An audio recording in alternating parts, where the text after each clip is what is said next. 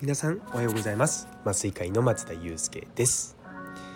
麻酔の力で未来を作るため日々様々な情報を発信しております。この放送は毎朝6時ちょっと変わった麻酔科医が日本の医療を元気にするため普段考えていることをシェアする番組となっております。本日は常識は時代とともに変わる。ということをテーマにお話したいと思います。よかったら最後までお付き合いください。というところでいやーやっぱね普段通り喋れると嬉しいですね。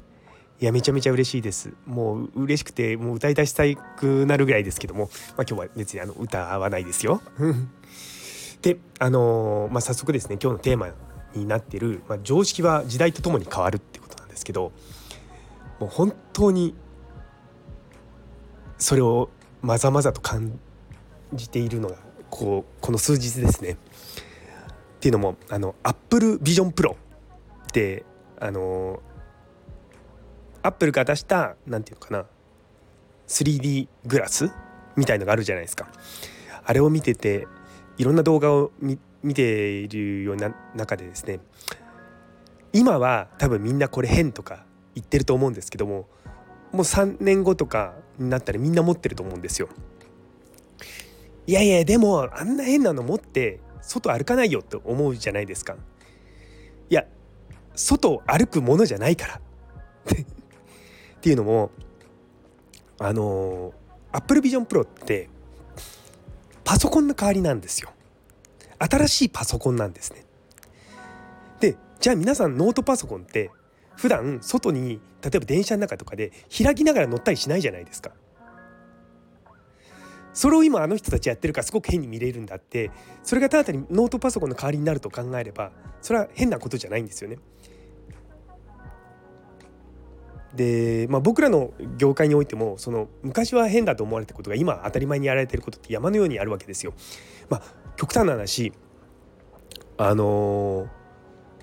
僕が医者になった時は携帯電話持っちゃダメって言われてたんですよ。なぜならば医療機器と携帯電話が干渉してあの止まるからって言われたんですね。で実際に僕が4年生か5年生ぐらいの時だったかな当時ドコモのフォーマってのがあったんですよ。ちょっと今で言うと 2G ぐらいなのか分かんないんですけどもあのそういったものを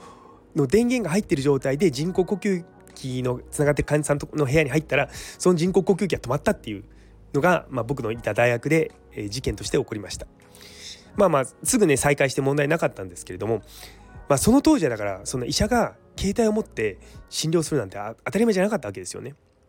でも今やね分かんなかったら医者だってスマホでググるわけですよ。むしろ分かんないことがあったらすぐ調べる方がじゃ当たり前じゃないですか。あのネットが最初できた頃とかやっぱり僕18日とかの時に、まあ、その時からですねインターネットエクスプローラーとか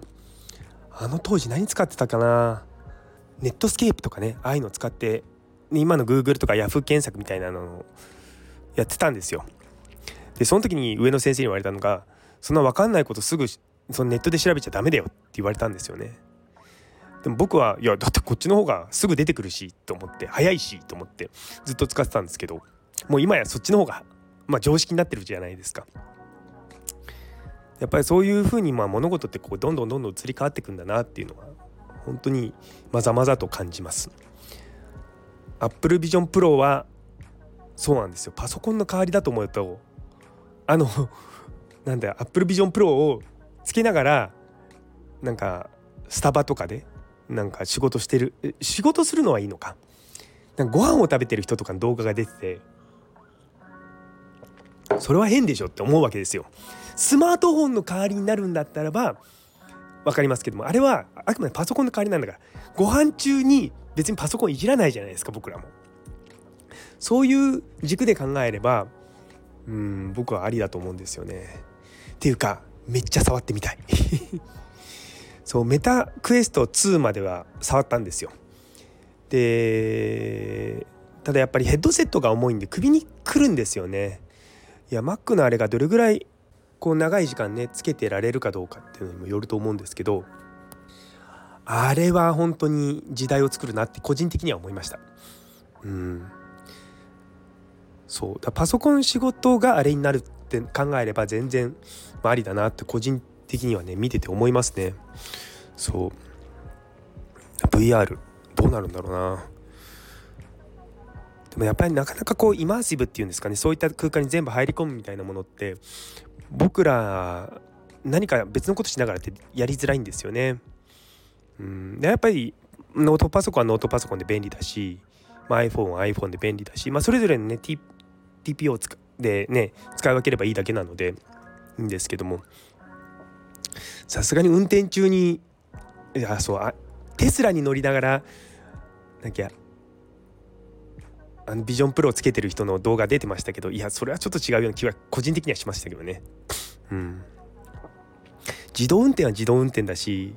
あっちはあっちなんだよなとか思って。うん、そうでもやっぱりこう常識にとらわれないってすごく大事だなっていうのも改めて思いました。うんあれを変だとか何だかってね批判するのは簡単ですけどもでもそれをなぜあの日本で日本じゃない世界で一番の企業であるアップルがこのタイミングで出したのかっていうことをちゃんと考えていかなきゃいけないんですよね。あのー、アップルウォッチが出た時も私実はそのすぐには買わなかったんですね。っていうのは時計ってちょっとこう自分のこうなんだろう趣味とかもあるじゃないですか。で私もともと時計つけない肌の人間だったのででも自分の生体情報をモニタリングするツールというふうに考えるともう Apple Watch めちゃめちゃいいんですよ。だからそれを使ってだって時間を知るっていうことであれば別に Apple Watch である必要は全然ないしむしろねちゃんとアクセサリー性のある、ね、ロレックスとかそういったものの方が、まあ、かっこよくはありますよね。でも Apple Watch を僕がつけてる理由はただに生体情報を常にモニタリングしたいっていうのが動機なんですよね。なのであくまでも形状として時計というものはにはなってるけども目的が違う。だからあの Apple Vision Pro も見ているとあのあそこがどう展開されていくかなんですよね。うん、で今すごいこうアーリーアダプターみたいな人たちが買ってて、まあ、イノベーターみたいな種類ですかね。でそこから徐々に徐々に広まってくるとある一点を超えた時にみんながそれを当たり前のように使う時代が来るんですよ。そうすると値段も一気に安くなったりとかすると思うんですよね。だ今回のあれみたいなものを別にねそんなまた50万ぐらいだから、まあ、買えなくはないと言い方変ですけども。5,000万とかって買えませんけども、うん、そう。なんかちょっとねいろいろとお金をやりくりすれば買えるようなものではあるので。いやでも使ってみたいな。っていうのを今日思ってました。やっぱりこうなんだろうな。あいろんなこう情報を見てるとみんないろんなこと言うけれどもそれって若干こう羨ましいところはあると思うんですよね。いやこれはこんなことは言ってるけどもこんなことできないんだよみたいなこと言うけどもいやいやそれただに羨ましがってるだけじゃんみたいに思うことってあのちょくちょくありますでも本当にこううん今までそれが当たり前だったものがどんどんどんどん変わっていくっていうのはすごく時代を生きてる中で面白いなって個人的には思いますまあ一方でね疲れちゃうって気持ちは分からなくはないんですけども新しいものができてどんなものがこう生み出されていくのかっていうことは、まあ、すごくこう可能性が広がってくるんじゃないかなと思っておりますいやーウキウキしますねまたこう日本にもね Apple Vision Pro が入ってきたらあの購入を検討しようかなと思っております。というところで、えー、最後まで聞いてくださってありがとうございます。昨日の心の動かし方という放送にいいねをくださった佐山さん、岸原先生、えー、佐藤先生、姉ソーニ先生、増玉さん、岡プラスさん、ゆいつむさん、ノエルさん、マータンさん、さらにコメントくださったもみじさん、中村先生、どうもありがとうございます。引き続き回復後もどうぞよろしくお願いいたします。